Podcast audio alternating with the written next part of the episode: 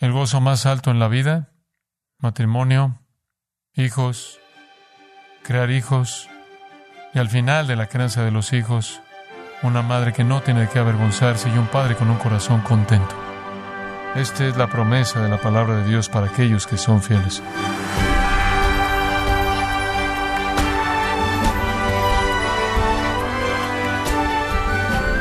Darle la bienvenida a esta edición de su programa Gracias a vosotros con el pastor John MacArthur. California, uno de los estados más liberales de los Estados Unidos, tiene como ley enseñar contenido de orientación sexual e identidad de género a niños ingenuos con el fin de promover lo que consideran diversidad de géneros. Sin duda, esto es un ataque satánico al orden establecido por Dios. Pero ¿de qué manera podemos proteger a nuestros hijos de estas ideologías corruptas? El día de hoy, el pastor John MacArthur, en la voz del pastor Luis Contreras, contestará a esta pregunta en el sermón titulado Proveyendo sombra para nuestros hijos, aquí en gracia a vosotros.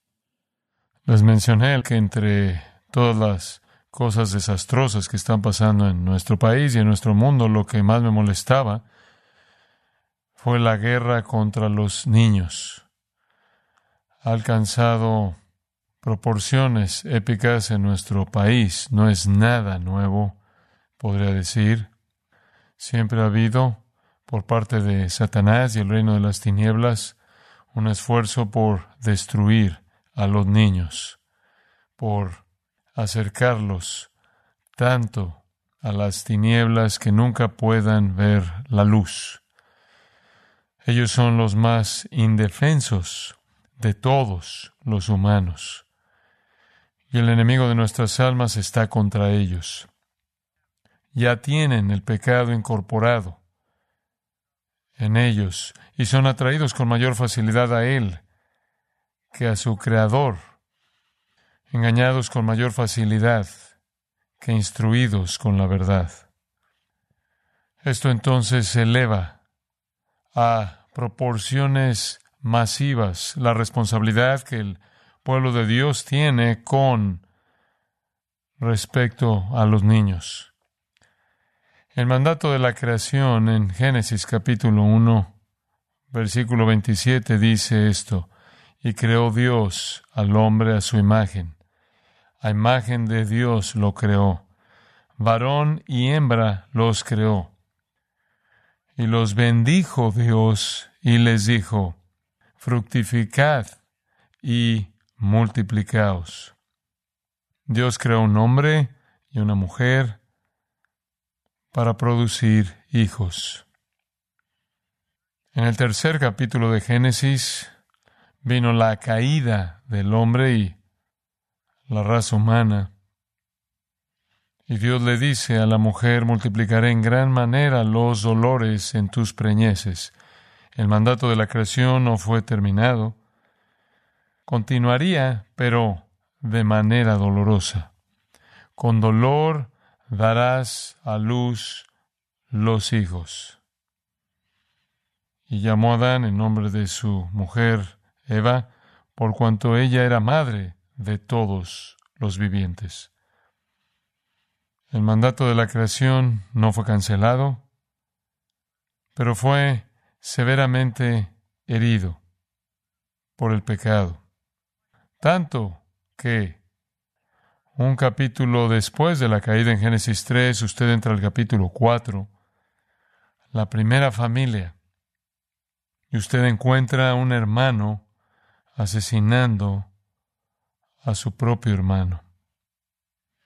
Esto es tan disfuncional y tan disruptivo como pueden ser las relaciones cuando usted mata a su hermano. Obviamente no se necesitó mucho tiempo para que la maldición echara raíces en el corazón humano. A partir de ahí, el libro de Génesis se vuelve una crónica de familias disfuncionales y matrimonios infieles, e hijos que son víctimas. Desde Caín el asesino a Lamec el primer polígamo, que estaba tan orgulloso por su poligamia que escribió un poema para celebrarla. Hasta los días de Noé, cuando la corrupción de la vida, el matrimonio y la familia fue tan severa que Dios ahogó a la raza humana, con la excepción de ocho personas. De nuevo, solo unos cuantos capítulos después de la caída, Dios destruye la raza humana entera debido a su corrupción. Ocho quedaron. Entonces la vida volvió a empezar. No duró mucho antes de que Dios tuviera que volver a juzgar en la Torre de Babel. Después de eso viene la historia del matrimonio disfuncional entre Abraham y Sara.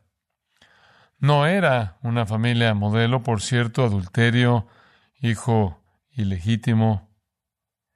Después vienen Jacob y Esaú constantemente en conflicto como hermanos. Después los hijos de Jacob venden a su hermano, motivados por celos, como un esclavo en Egipto. Y el libro de Génesis termina en un ataúd en Egipto. La guerra en y contra la familia es dominante e inequívoca. La vida en la familia es bastante dura debido a la pecaminosidad humana y debido a la presencia del reino de las tinieblas y el príncipe de la potestad del aire, Satanás mismo es hecha incluso más difícil debido a la cultura colectiva acumulando con gran fuerza su impiedad y metiéndola al matrimonio y la familia. Todas las fuerzas del pecado internamente y externamente están dirigidas a destruir la familia. Y obviamente ese esfuerzo destructivo es extremadamente devastador para los niños. Los paganos, de hecho, ofrecieron a sus hijos como sacrificios humanos a sus dioses. Sorprendentemente, los hijos de Abraham siguieron a sus vecinos idólatras e hicieron lo mismo, sacrificando a sus hijos a dioses falsos. Lo que viene a mi mente es esa afirmación singular de Ezequiel 16:21 cuando Dios dice, degollases también a mis hijos. Mis hijos, Él llega al punto de decir, son hijos que me nacieron, me pertenecen. Dios es el creador de todo niño y conforme llegan al mundo le pertenecen a Él de una manera tan sorprendente que vimos en Marcos capítulo 10 que Jesús recibió a los pequeños, incluso bebés, y dijo, de los tales es el reino de los cielos. Son míos. No distinguen lo correcto y lo incorrecto, no distinguen la verdad y las mentiras, no distinguen a Dios y a Satanás, no distinguen la fe y el rechazo, y hasta que lo hagan, son de Él. Y si mueren, como millones mueren en esa condición, la prueba que son de Él es que los lleva al cielo. Escribió un libro de esto titulado Seguro en los brazos de Dios. La mejor ilustración de eso está en segundo de Samuel 12, el pequeño bebé de David nacido de manera ilegítima a partir de su adulterio con Betsabé murió. El bebé murió. Y David no lloró. Él se lavó su rostro. Siguió con la vida. No lloró. Y después él dijo esto. Él no puede venir a mí, pero yo voy a él. Él sabía que ese pequeño estaba seguro en los brazos del Dios al que él pertenecía. Unos cuantos capítulos más tarde, en el capítulo 18, su hijo adulto rebelde Absalón murió. Y en el versículo 33 de ese capítulo 18, dice que David estaba tan triste, lloraba tanto, tan torturado, que no podía superar la caída emocional. Él sabía que vería al hijo pequeño, él sabía que nunca vería Absalón. El sacrificio de niños, de nuevo lo digo, no es nada nuevo. Son víctimas de toda la maldad que está pasando en el mundo. Mi nieto Tommy me estaba contando que regresó de un viaje a Haití y él estuvo en un orfanato y dijo que habían unos 150 niños en ese orfanato. Ellos no fueron colocados ahí por sus padres. Él dijo que son los niños que son vendidos por sus padres a la esclavitud y rescatados por el gobierno y colocados en un orfanato para su propia protección. Hoy día, en nuestro mundo, la gente todavía está vendiendo a sus hijos a la esclavitud. Lo vemos en la frontera sur. Padres enviando a sus hijos indefensos para que algún coyote los aviente de un muro sin conocimiento alguno de lo que pueda pasar. Sacrificando a sus hijos alguna esperanza de un beneficio futuro económico. La gente todavía está sacrificando a sus hijos en la actualidad, aunque los ídolos son diferentes. El ídolo dominante es el egoísmo. Estamos viendo en nuestra propia cultura y en nuestro propio país que están quitando toda religión porque las religiones tienen autoridad, las religiones son externas y ahora estamos viviendo con la internalización de todo poder, toda verdad y como consecuencia todo el mundo está contento con ser su propio Dios y entonces los niños son sacrificados a los dioses del egoísmo. Los padres ofrecen a sus hijos no nacidos al que hace abortos y los mata como un sacrificio a su libertad y lujuria, un sacrificio a su deseo de placer, un sacrificio a su egoísmo. Los padres sacrifican a sus hijos nacidos a los fuegos de la educación secular y el Dios del conocimiento humano y la insensatez para que sus hijos puedan profesar ser sabios, mientras que son necios impíos, así como sus maestros. Los padres sacrifican a sus hijos a los sacerdotes del entretenimiento inmoral, a los dioses de la perversión que están seduciendo, a la juventud indefensa, a la oscuridad y muerte de la homosexualidad, el transgénero, la pornografía. Los padres ofrecen a sus hijos a los mentirosos que los controlan y abusan de ellos mediante los medios de comunicación que son los agentes, los sumos sacerdotes de la corrupción del alma. Los padres ofrecen a sus hijos a los feministas, los beta masculinos, la justicia social, los mentirosos, los racistas, los engañadores, como un sacrificio a los dioses de la aceptación popular. Y la idolatría religiosa de nuestro día es destructiva particularmente para los niños, pero también necesariamente para los matrimonios, para padres y madres. Y sus llamados de sirena están por todos lados en el éter, como algún asesino químico. Lo cual entonces lleva a la pregunta, ¿cómo pueden ser protegidos los niños? Los políticos están del lado de Satanás, ocupados haciendo leyes para proteger las realidades mismas que destruyen a los niños y a las familias. Los políticos están criminalizando la verdad como discurso de odio que debe ser castigado. Y de hecho, promover el matrimonio entre un hombre y una mujer podría causar que lo despiden a usted. La cultura está propagando mentiras incesantemente y censurando y cancelando la verdad. Le he dicho esto antes y se lo recuerdo. Lo que ellos no quieren que usted sepa probablemente es la verdad. Entonces regresemos y volvamos a hacer la pregunta. ¿Cómo protegemos a los niños? Ahora comencemos al principio mismo. Número uno, el matrimonio es la bendición primordial de la vida. Pedro la llama la gracia de la vida. El matrimonio es la bendición primordial de la vida. Si usted todavía está en Génesis, Ustedes recuerdan lo que acabo de leer, que el regalo de la vida es dado y después inmediatamente Dios declara, capítulo 2, versículo 18, no es bueno que el hombre esté solo, le haré ayuda idónea para él. Ahí en el versículo 21, entonces Jehová Dios hizo caer sueño profundo sobre Adán y mientras éste dormía, tomó una de sus costillas y cerró la carne en su lugar. Y de la costilla que Jehová Dios tomó del hombre hizo una mujer y la trajo al hombre. Dijo entonces Adán, esto es ahora hueso de mis huesos y carne de mi carne.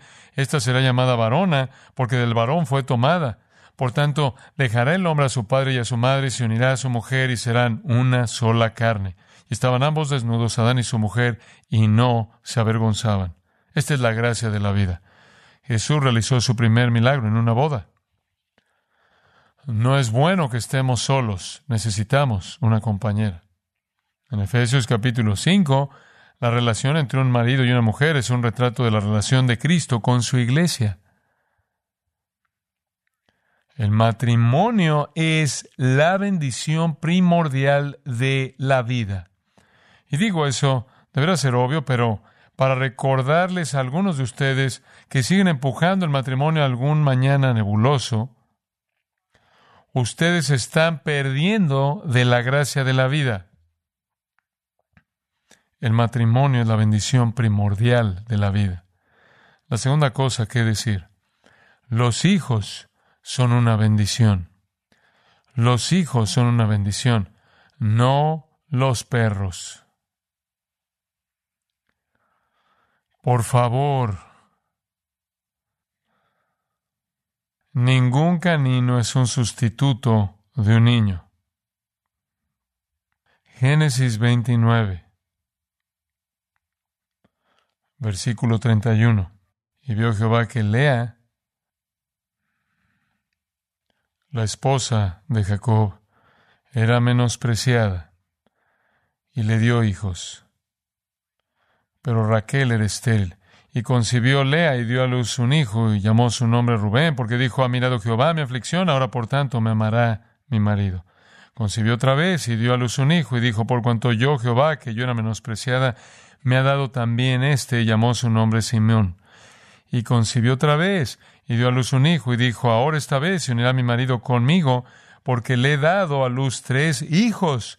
Por tanto llamó su nombre Leví, Leví. Concibió otra vez, y dio a luz un hijo, y dijo, esta vez alabaré a Jehová. ¿Cree usted que ella fue bendecida por esos niños? Ella pensó que era crítico para el amor de su marido que era una bendición del cielo. En Deuteronomio capítulo 7, solo para enfatizar este punto, versículo 12, promesas de Dios aquí por haber oído estos decretos y haberlos guardado y puesto por obra. Jehová tu Dios guardará contigo el pacto y la misericordia que juró a tus padres Escucha esto, y te amará, te bendecirá y te multiplicará y bendecirá el fruto de tu vientre. El fruto de tu vientre es una bendición, una bendición del cielo, tener hijos. En Ruth, capítulo 4, versículo 13, vos pues tomó a Ruth, ¿se acuerda de la historia? Ella fue su mujer y se llegó a ella, y Jehová le dio que concibiese y diese a luz un hijo. Toda concepción, todo hijo es una creación de Dios. Y las mujeres decían a Noemí, Loado sea Jehová, que hizo que no te faltase hoy pariente, o redentor. Ese niño era un redentor redimiendo a la madre de la esterilidad, el cual será restaurador de tu alma y sustentará tu vejez. Eso se está volviendo particularmente importante para mí. Tener hijos que están a punto de tener que cuidar de mí. Qué bendición son los hijos. Es incomprensible. No hay palabras para describir cuánto amo a mis hijos y nietos y bisnietos. Ellos son mi vida. En el Salmo 113, el salmista dice, Alabad, siervos de Jehová, Alabad el nombre de Jehová. Sea el nombre de Jehová bendito desde ahora y para siempre, desde el nacimiento del sol hasta donde se pone. Sea alabado el nombre de Jehová, excelso sobre todas las naciones es Jehová. Esto está simplemente derramando alabanza. Y después, al final del Salmo 103 y versículo 9, él dice, Él hace habitar en familia a la estéril, que se goza en ser madre de hijos. Aleluya. Los hijos no son una interrupción, son una bendición del cielo. Salmo 115, versículo 14. Esto está llamando a bendición. Aumentará Jehová bendición sobre vosotros, sobre vosotros y sobre vuestros hijos. Benditos vosotros de Jehová, que hizo los cielos y la tierra. Que el Señor derrame bendición generacional sobre usted y sus hijos. Y Salmo 127, versículos 3 al 5. He aquí herencia de Jehová son los hijos. Cosa de estima el fruto del vientre. Como saetas en mano del valiente, así son los hijos sabidos en la juventud. Bienaventurado el hombre que llenó su aljaba de ellos. No será avergonzado cuando hablara con los enemigos en la puerta. Los hijos son un regalo del Señor. Ve el siguiente salmo, Salmo 128. Bienaventurado todo aquel que teme a Jehová, que anda en sus caminos. Cuando comieres el trabajo de tus manos, bienaventurado serás y te irá bien. Tu mujer será como vid que lleva fruto a los lados de tu casa, tus hijos como plantas de olivo alrededor de tu mesa, y aquí que así será bendecido el hombre que teme a Jehová. Esta cultura parece pensar que los hijos están interfiriendo con los planes de los adultos. Pero desde la perspectiva de Dios son una bendición celestial. Entonces, el matrimonio es la bendición primordial de la vida, los hijos son una bendición. La tercera cosa que quiero establecer como un cimiento es que la crianza de los hijos es una bendición. La crianza de los hijos es una bendición. Es una bendición crear hijos porque si los hijos no son creados apropiadamente, son un problema. Y nadie es bendecido de manera particular. Crear hijos es una bendición. No solo producir hijos, sino producir hijos que se vuelvan adultos responsables. Proverbios 10.1 dice, el hijo sabio alegra al padre. Proverbios 29.17, corrige a tu hijo y te dará descanso. ¿Entendió eso? Corrige a tu hijo y te dará descanso y dará alegría a tu alma. Crear hijos es el proceso de instruir con consecuencias. Vea el libro de Proverbios, capítulo 13 y versículo 24. El que detiene el castigo, a su hijo aborrece, mas el que lo ama desde temprano lo corrige. Entonces usted tiene un pequeño réprobo, es un réprobo hermoso, adorable, pequeño en su casa, que no va a ser una bendición para nadie, a menos de que la crianza se haga conforme al diseño de Dios. Y el instrumento es una vara. Lo que eso significa es que Dios quiere que usted aplique dolor como una consecuencia inmediatamente sobre la mala conducta. Así es como usted entrena. Capítulo 19 de Proverbios en el versículo 18, castiga a tu hijo en tanto que hay esperanza, mas no se apresure tu alma para destruirlo. Hmm. ¿Esas son las alternativas? ¿O disciplina usted a su hijo? ¿O va a enviarlo por un camino a la muerte? Sí. Porque recuerde, él está caído, él es engañoso sobre todas las cosas, su corazón es desesperadamente impío. Y como niño y como persona joven, él está indefenso, es inmaduro, carece de juicio, discreción, sabiduría. no corregido, él va por la vía rápida a la muerte. Proverbios 22, 15. La necedad está ligada en el corazón del muchacho. Simplemente es natural. Puedo recordar que mi abuela me decía, ¿por qué hiciste esa torpeza? Ahora, si hubiera sabido en ese entonces, le habría dicho, para cumplir la teología bíblica. ¿Por qué más lo haría? Estoy tratando de demostrar que la Biblia es verdad. ¿Dudas de la verdad de la Biblia? Ve mi torpeza. Eso debería ser suficiente evidencia. En ese tiempo realmente no pensaba en eso. La necedad está ligada en el corazón del muchacho, mas la vara de la corrección la alejará de él. Qué gran promesa, ¿no es cierto? La alejará de él. Va a alejar la necedad. Cuando la mala conducta de cualquier tipo tiene consecuencias dolorosas.